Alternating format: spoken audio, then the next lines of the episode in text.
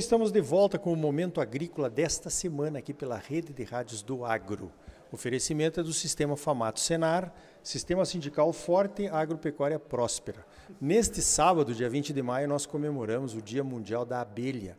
E a CNA fez um evento aqui em Brasília para falar desse importante polinizador que tantos benefícios traz para o ser humano através da produção de mel, mas também a polinização que aumenta as produtividades das culturas. O Tom Prado, que provavelmente você já comeu um melão da fazenda dele, né, o melão rei, está aí nos supermercados de todo o Brasil, esteve aqui falando sobre a importância das abelhas na atividade da fruticultura que eles têm no Nordeste. Fala um pouquinho disso para os nossos ouvintes, Tom. Bom dia. Bom dia. Prazer, obrigado pela oportunidade. A gente tem realmente contado com uma parceria muito grande com esse polinizador que nos ajuda a ter a produção do melão. Se não houvesse a abelha, no nosso caso a Apis mellifera, nós não teríamos nenhum melão. Dependemos 100% dela.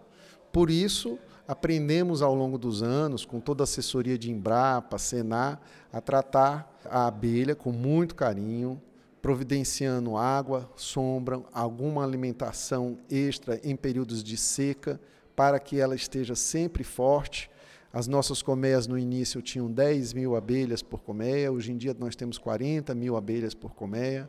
Usamos quatro colmeias por hectare para poder ter uma polinização perfeita do melão. A cada pólen que é bem fecundado pela abelha, você tem uma semente. Quanto mais sementes você tem, maior o tamanho do fruto, maior a qualidade do fruto. Então, nós só temos a agradecer a ela por essa parceria que tem sido exitosa. E, em função disso, acabamos aprendendo a produzir mel. Hoje temos também o mel rei, né, encontrado aí em alguns supermercados, e que ele, ele é de produção silvestre. No período em que ocorre a polinização do melão, o melão não tem muito néctar. Então a abelha ela se alimenta do pólen do, do, do meloeiro. Depois que termina a safra do melão, vem a chuva e ocorre toda uma explosão de florada silvestre na região de produção e não existe mais produção de mel. Nesse momento, essas abelhas que saíram do plantio do melão fortes entram e começam a produzir de imediato uma grande quantidade de mel. E esse mel, então, a gente passou a embalar com a mesma marca que a gente vende o melão, que é a marca Rei. Olha que legal, quer dizer que se for no supermercado e enxergar um melão Rei, certamente terá uma abelha, uma colmeia de abelhas por trás dessa produção de frutas. Perfeitamente, né? É, e temos feito uma parceria, uh, estamos vindo da participação da APAS essa semana, de segunda a quinta, né? até hoje está tendo a feira de supermercados, maior feira de supermercados da América Latina em São Paulo, no Expo Center Norte. Estivemos lá com nossa equipe, eles continuam lá, e estamos fazendo lá a degustação das nossas frutas, dos pimentões, pimentões bloco, coloridos, né? E temos lá o nosso mel também sendo degustado, apreciado, porque é um mel de verdade e de florada silvestre. Então ele tem um sabor muito gostoso e tem sido um sucesso. E os nossos próprios clientes, supermercadistas que têm visitado lá, têm se estimulado a colocar o mel ao lado do melão na gôndola do supermercado.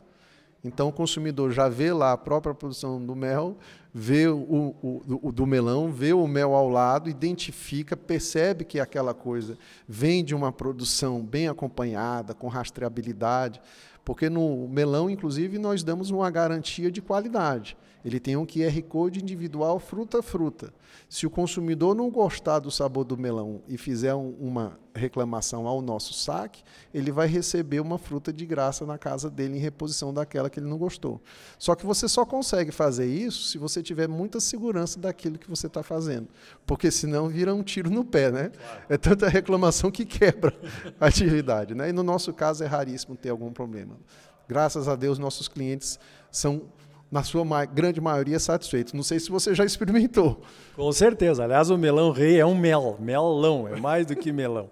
Agora, uh, Tom, é o seguinte, claro que o melão usa defensivos, né? Toda a produção agrícola, Sim. seja fruticultura, grãos, não tem esse, esse conflito aí que a gente vê na mídia entre a aplicação de defensivos, mortalidade de abelhas, como é que funciona isso?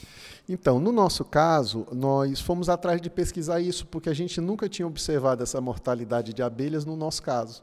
E por que, que isso acontecia? Descobrimos que a flor do meloeiro ela se abre somente de dia após as 5 horas, e nesse horário é, as abelhas estão saindo para iniciar a polinização.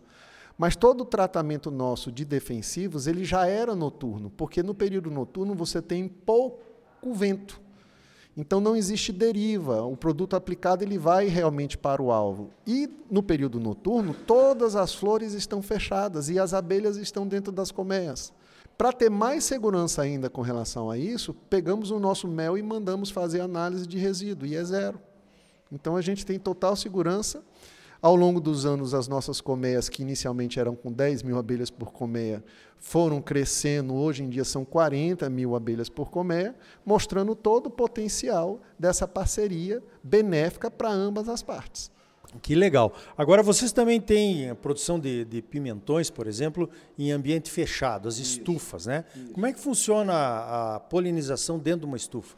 Então, a cultura do pimentão, ela não necessita da polinização. Então, existem algumas culturas que são dependentes, existem culturas que são beneficiadas, como foi o exemplo da soja, que a gente escutou o Décio Gazzoni contando, de que você tem uma polinização pelo vento já na soja. Mas, se você tiver a abelha, ela vai ajudar a melhorar mais ainda essa polinização. Você vai ter mais grãos por vagem e aumento de produtividade naquele espaço de atuação das abelhas. No caso do pimentão, o ideal seria o quê? Que nós tivéssemos uma produção brasileira de bumblebees, que são abelhas sem ferrão, que são colocadas dentro de estufas de plantio controlado. Na Europa isso é muito comum a grande maioria das empresas de é, inimigos naturais, de produtos biológicos, que têm sucesso na Europa, 50% do mercado inicial delas era só o aluguel desse tipo de abelha para polinização dentro das estufas. Empresas como a Copert, Biobest, e que aqui vimos a apresentação da israelense Biobi. É o mesmo princípio.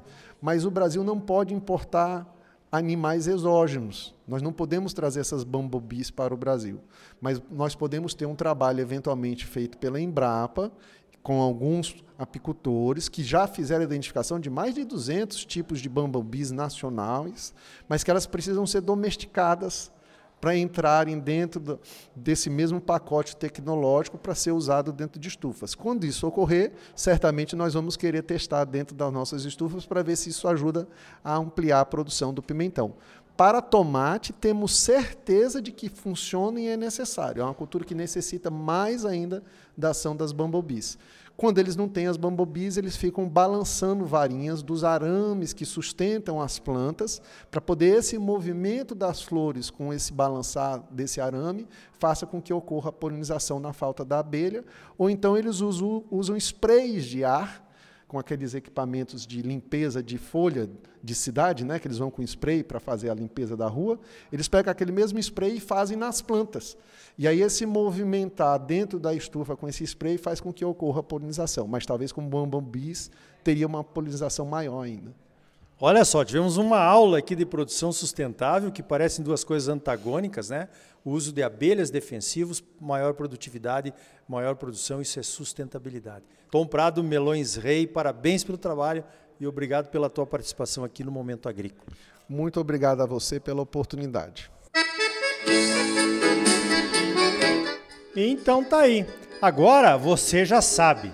Em cada fruta que você escolhe no supermercado, tem o serviço ambiental de polinização das abelhas.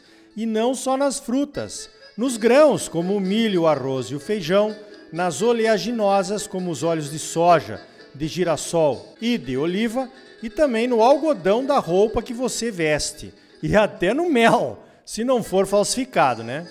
No próximo bloco, vamos falar da ameaça da gripe aviária à criação de frangos e aves de postura no Brasil. O Serviço de Vigilância Sanitária do Espírito Santo identificou a doença em duas aves migratórias que chegaram ao litoral daquele estado. Como isso afeta as vendas de carne de frango do Brasil, o principal exportador para o resto do mundo? O presidente da Associação Brasileira de Proteína Animal, o Ricardo Santin, conta aqui para nós. E ainda hoje, As associações de milho dos principais países produtores e exportadores se uniram numa associação mundial para tratar de assuntos em comum, concorrentes do mesmo lado da mesa?